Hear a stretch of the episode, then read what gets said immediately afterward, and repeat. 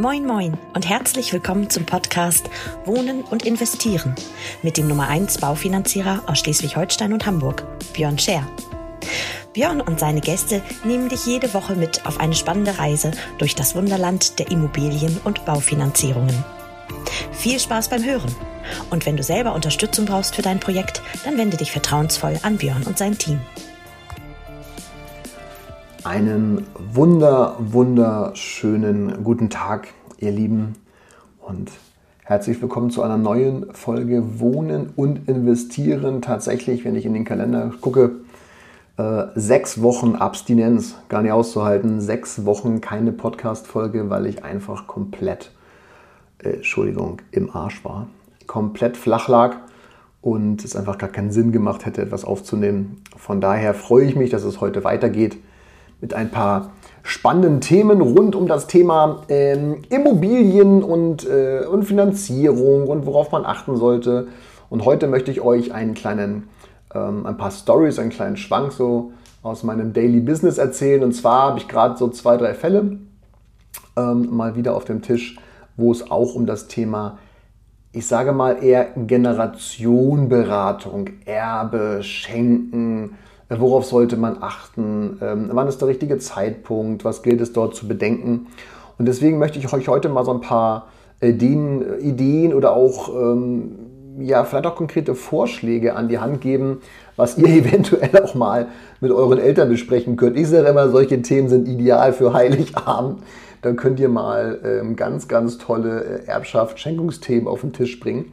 Aber Scherz beiseite, äh, ihr wisst selber, was ich, was ich meine. Es ist einfach brutal wichtig, rechtzeitig dort auch zu sprechen, um Dinge vielleicht auch voranzutreiben. Und zwar ähm, gibt es äh, ganz, ganz oft den Fall, dass unsere Eltern, ich rede jetzt mal von mir als äh, knapp 40-Jährigen, deswegen fühlt euch dort zu Hause, wo ihr seid, entweder jünger oder älter. Und letzten Endes gibt es ja die Situation, dass unsere Eltern auch schon Immobilieneigentum haben und dieses Immobilieneigentum bei den meisten tatsächlich auch den größten Part der Rente einnimmt, was ja jetzt erstmal nicht schlecht ist, äh, wertfrei betrachtet. Aber ähm, das vielleicht mal als Schwank von mir. Letzten Endes glaube ich, ist es immer gut äh, zu diversifizieren, zu streuen und zu sagen, ich verlasse mich nicht nur auf die eine Bude. Aber tatsächlich ist es ja so, dass unsere Eltern nicht mit äh, oder sagen wir mal nicht von Typen wie mir über Social Media jeden Tag penetriert wurden äh, und denen nicht gesagt wurde, ey, kauf doch mal noch eine Wohnung zum Vermieten, sondern in den meisten Fällen ist es tatsächlich das Einfamilienhäuschen, Doppelhaus, Reihenhaus, Einfamilienhaus erstmal völlig egal und ab und zu noch mal eine Wohnung. In den seltensten Fällen haben unsere Eltern ja tatsächlich so viel Gas gegeben, dass da irgendwie zehn Kapitalanlageimmobilien zur Verfügung stehen, über die es sich jetzt äh, gilt, Gedanken zu machen, sondern meistens ist es ein Familienhaus. So. Und wie ihr wisst, ihr Steuerexperten, können wir ja unser Einfamilienhaus steuerlich nicht absetzen. Das heißt, es gibt einen Maximalbetrag ähm, äh, und das ist aber auch nicht der Rede wert. Es geht um haushaltsnahe Dienstleistung, also Pille-Palle-Kram. Äh, 20% von 6.000 sind 1, 2, das ist alles lächerlich. Aber wenn wir eine Kapitalanlage haben, also eine Immobilie, die wir vermieten, dann können wir ja diverse Dinge, unter anderem die Zinsen und es gibt zwei oder auch mehr Prozent AFA, äh, die wir abschreiben können. Also ganz, ganz spannendes Konstrukt und deswegen gibt es ab und zu die Situation, wenn ich mir also die Gesamtkonstellation in der Familie anschaue, dass ich sage, warum ähm, kaufst oder bekommst vererbt? Das ist nochmal eine ganz, ganz spannende Frage an der Stelle aber ich mache es mal einfach. Warum kaufst du denn jetzt nicht das Haus deiner Eltern und ihr einigt euch intern ähm, um den, äh, zum Kaufpreis müssen wir natürlich uns einigen und auch zur Miete. Das heißt, wenn man jetzt beispielsweise sagen würde, man, man nimmt von Sohnemann oder Töchterchen den reellen Wert, den es momentan am Markt zu erzielen gibt, ähm, dann kann man ja auch eine offizielle Miete nehmen. Wenn wiederum man sich beispielsweise einigt, und das kann man ja alles intern gut lenken und steuern, dass man mit seinen Eltern spricht und sagt, ja, man zahlt eben deutlich weniger vielleicht, muss man ein bisschen auch aufpassen, aber jetzt mal grundsätzlich deutlich weniger als den aktuellen Verkehrswert, Marktwert ähm, und einigt sich dann darauf, dass die Eltern beispielsweise dort ein Leben lang umsonst wohnen oder nur die Nebenkosten zahlen, wie auch immer. Was hat denn das von Vorteil? Erstmal kann es natürlich sein, dass wenn die Eltern mal sterben und viel Vermögen äh, sich angehäuft hat, dass wir unseren Freibetrag als Kinder bei der Schenkung, äh, bei der Erbschaftssteuer sprengen. Das heißt, wie doof wäre das, wenn wir erben und wir müssten einen Teil unseres Erbes auch noch versteuern? Das ist ja komplett sinnbefreit. Deswegen fangt früh genug an, mit euren Eltern darüber zu sprechen, wie viel Vermögen eigentlich existiert. Das übrigens ist bei vielen ja auch so ein Tabuthema. Darf es echt nicht sein, Freunde Sonne. Also es ist ja schön, ähm, wenn viel Vermögen da ist, aber es muss ja auch, es muss ja auch bekannt sein, nicht wahr? Also es, was bringt es uns, wenn wir nachher äh, über das Erbe reden und wir wissen gar nicht, wo was liegt? Ja, hier nochmal irgendeine so Coin, äh, so, so ein Coin Pocket mit Kryptos und hier hast du nochmal irgendwie bei BMW Aktien gekauft und keine Ahnung. Das muss ja auch mal irgendwo sauber aufgelistet sein. Und nehmen wir einfach mal an, äh, wir sprechen über das Erbe und stellen fest, ey, scheiße, egal was wir machen, wir liegen über dem Freibetrag. Ob jetzt als Ehepartner, als Kind, als Enkel, whatever ihr intern bei euch in den Familien plant. Aber Freibeträge gilt es durchaus mal äh, zu betrachten.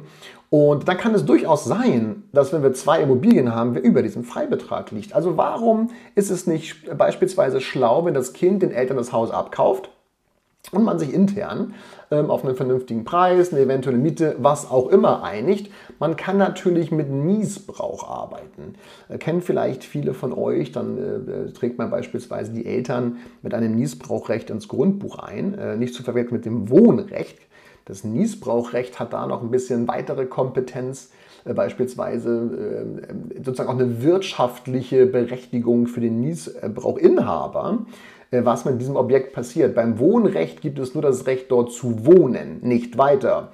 Äh, und beim Verkauf, ciao Kakao. Deswegen ist das Niesbrauch weit verbreitet. Aber ähm, kann man sich eintragen lassen als Finanzierer, rate ich euch logischerweise davon ab, weil es einfach den Wert der Immobilie auch aus Sicht der Bank mindert. Dieses Niesbrauch wird dann kapitalisiert und gegengerechnet. Das wollen wir mal nicht zu fachlich machen, aber ist irgendwie vom Gefühl her auf einer Skala von 1 bis 10 so bei minus 3. Schöner wäre also, wenn man sich einigen könnte ähm, intern in der Familie. Beispielsweise können ja auch beide Kinder das Haus der Mama und Papa kaufen von beiden. Und vor allen Dingen können die Kinder oder das Kind dann dieses Objekt steuerlich absetzen. Das ist ja eigentlich der geilere Part. Das heißt, allein die AFA und die Zinsen für die Finanzierung können wir dann steuerlich absetzen. Und das ist natürlich der viel, viel schönere Hebel, und es muss nachher nicht vererbt werden, weil es ja sozusagen früher schon verschenkt oder abgekauft wurde. Also ein ganz, ganz ähm, interessanter Gedanke, wie ich finde. Wenn ihr also mal als junger Mensch mit euren Eltern oder ihr als Eltern mit euren Kindern drüber redet, fangt bitte, bitte, bitte früh genug an, das Immobilienvermögen entsprechend zu verteilen. Ihr könnt euch ja immer absichern mit, mit ganz, ganz vielen Dingen. Wie gesagt, Niesbrauch und man kann auch notariell einiges festhalten. Ähm, aber warum sollten wir nicht anfangen, über das Verschenken oder Verkaufen unserer Immobilien in der Familie nachzudenken, wenn die Kinder 18 sind? Also ihr wisst ja, wie ich darüber denke. Ähm, ab 18 Vollgas, Freunde der Sonne. Ja. So, das wäre Punkt 1, wo ich einfach sage, alright, das ist ein ganz, ganz spannendes Thema, sprecht das mal an. Also generationenübergreifend Immobilienvermögen zu erhalten, ist sinnvoll. In den meisten Fällen kommt so ein bisschen aufs Konzept an. Und was gilt es dabei zu beachten? Als erstes würde ich mir immer mal, es ist wie wenn ihr ein Haus baut, wir brauchen ja erstmal eine Basis. Deswegen würde ich mir immer erstmal ein Gutachten erstellen lassen. Achtung, ich rede jetzt nicht von einem Immobiliengutachten, von einem Immobilienmakler. Weil ein Immobilienmakler, wenn er keine fachkundige Ausbildung hat, ähm, ist ja gar nicht in der Lage, ein objektives Gutachten zu erstellen, sondern die erstellen ein Immobiliengutachten aus Sicht des Maklers eruieren beispielsweise auch dann einen Preis, den es am Markt zu erzielen gibt, äh, gilt. Ähm, aber letzten Endes ist der Makler ja in der Natur der Sache daran interessiert, einen Verkaufsauftrag zu erhalten. Das ist ja auch erstmal völlig in Ordnung, das ist ja auch sein Job. Und die meisten, die ich kenne, machen den ja auch sehr gut. Ähm, aber natürlich gehe ich als Makler vielleicht auch ein bisschen höher mal ran bei der Geschichte und da kommt das Thema Gier natürlich zu tragen, weil wir Menschen natürlich sagen, ey geil, wenn der Makler denkt, wir bekommen dafür 600, aber der andere Makler denkt, wir bekommen 500, dann nehme ich doch erstmal den Makler mit 600. So, jetzt kann es aber sein, dass der Makler, der 600 avisiert, äh, dafür zwei Jahre braucht für den Verkauf und der, der 500 avisiert, vielleicht realistischer rangegangen ist und sagt, das Ding ist nach zwei Monaten weg, ist ja ein bisschen Konzeptfrage, nicht wahr? Deswegen rede ich nicht von einem Immobiliengutachten, was ihr von einem Immobilienmakler erstellt, sondern ein richtiges Gutachten von einem Gutachter, von einem Sachverständigen, äh, der einen realistischen Preis äh, nimmt und zum Beispiel einen Preis, den auch die Bank nachher ähm, eruieren würde, der auch in Zukunft unabhängig von Schwankungen und so weiter ähm, realistisch ist. Das liegt natürlich auch so ein bisschen daran, wie ihr es familienintern äh, handhabt. Wenn jetzt eure Eltern sagen, ja, aber wenn wir jetzt vor zwei Jahren verkauft hätten, da waren die Preise ja noch viel, viel höher und so weiter. Ja, gut, muss man sich immer so ein bisschen äh, nachher einigen, glaube ich, aber das ist nicht der entscheidende Punkt. Zweitens, dann braucht ihr ein Konzept. Also Gutachten äh, relativ einfach. Dann nehmt ihr beispielsweise einen Typi wie mich, der erstellt euch ein objektives Gutachten, äh, macht vielleicht auch nochmal eine Wohnflächenberechnung, macht nochmal ein Aufmaß und, und schaut mal. Also wie gesagt, so ein Immobilienbegleiter wie mich. Zweitens braucht ihr ein Konzept. Jetzt geht es nämlich los dass es dann ja ganz oft auch um das Thema Finanzierung geht. Also wie stellen wir der Bank jetzt dieses Szenario sauber dar und welche weiteren Möglichkeiten gibt es eventuell? Ich mache jetzt mal ein, ein Beispiel.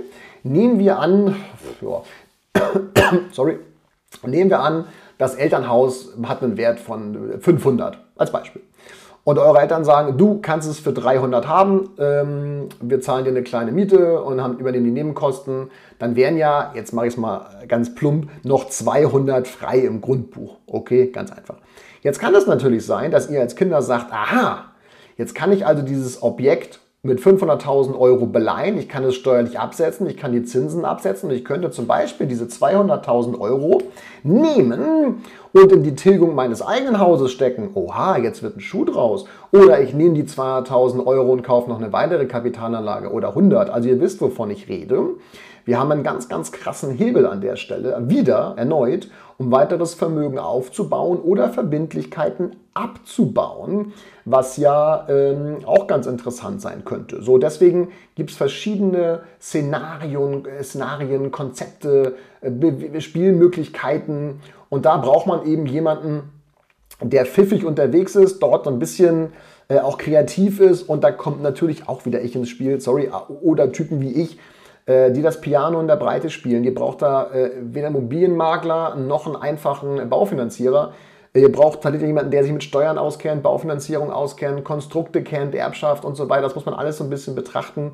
Und deswegen Punkt 3, holt euch immer jemanden, der euch dabei begleitet. Natürlich, äh, final wird es immer ein Notar sein, der Dinge nachher beurkundet und so weiter. Logisch, den brauchen wir auch den braucht ihr aber noch nicht am Anfang so. Am Anfang braucht ihr ja erstmal ein Konzept, Ideen, ein bisschen Brainstorming, ist natürlich viel Emotion auch dabei. Und deswegen kann ich euch nur sagen, holt euch da jemanden an die Seite, der euch begleitet, wo ihr das Gefühl habt, okay, das ist nochmal eine geile andere Idee und holt euch auf jeden Fall jemanden, der unabhängig ist. Also kein von der Bank oder von der Sparkasse, sondern unabhängigen Berater, einen Immobilienbegleiter, ähm, wie meine Zunft und dann lasst euch da kreative Konzepte, Ideen geben. Gerade was dieses Thema Erbschaft, Schenkung, Verkauf betrifft, ey, da ist echt richtig, richtig Power an der Geschichte. Und aus der eigenen äh, sozusagen privaten Geschichte kann ich euch nur sagen, fangt früh genug damit an, euch da mit euren Eltern, Großeltern drüber zu unterhalten. Ähm, ich sage euch, ganz oft höre ich den Satz, oh, wenn ich das gewusst hätte, ähm, hätten wir es anders gemacht. Ja, dann müsst ihr halt mal den Hörer an die Hand in den Papa anrufen und mal fragen, ey Björn, wir haben folgendes vor, macht es Sinn oder hast du noch eine andere Idee? Doof wäre im Nachgang festzustellen, es wäre geiler gegangen. Das ist immer grundsätzlich übrigens äh, eine doofe Konstellation. Von daher, das waren mal so ein paar Ideen, ein paar Worte äh, zum, zum ersten Podcast nach langer Zeit jetzt wieder, wo es um das Thema Erbschaft, Schenkung, Verkaufen, ähm, und so weiter geht. Das sind echt super spannende Themen. Von daher ähm, wünsche ich euch ganz, ganz viel Spaß, spätestens zu Weihnachten ähm, äh, im Dialog äh, mit, euren, mit eurer Familie, mit euren Eltern, euren Kindern.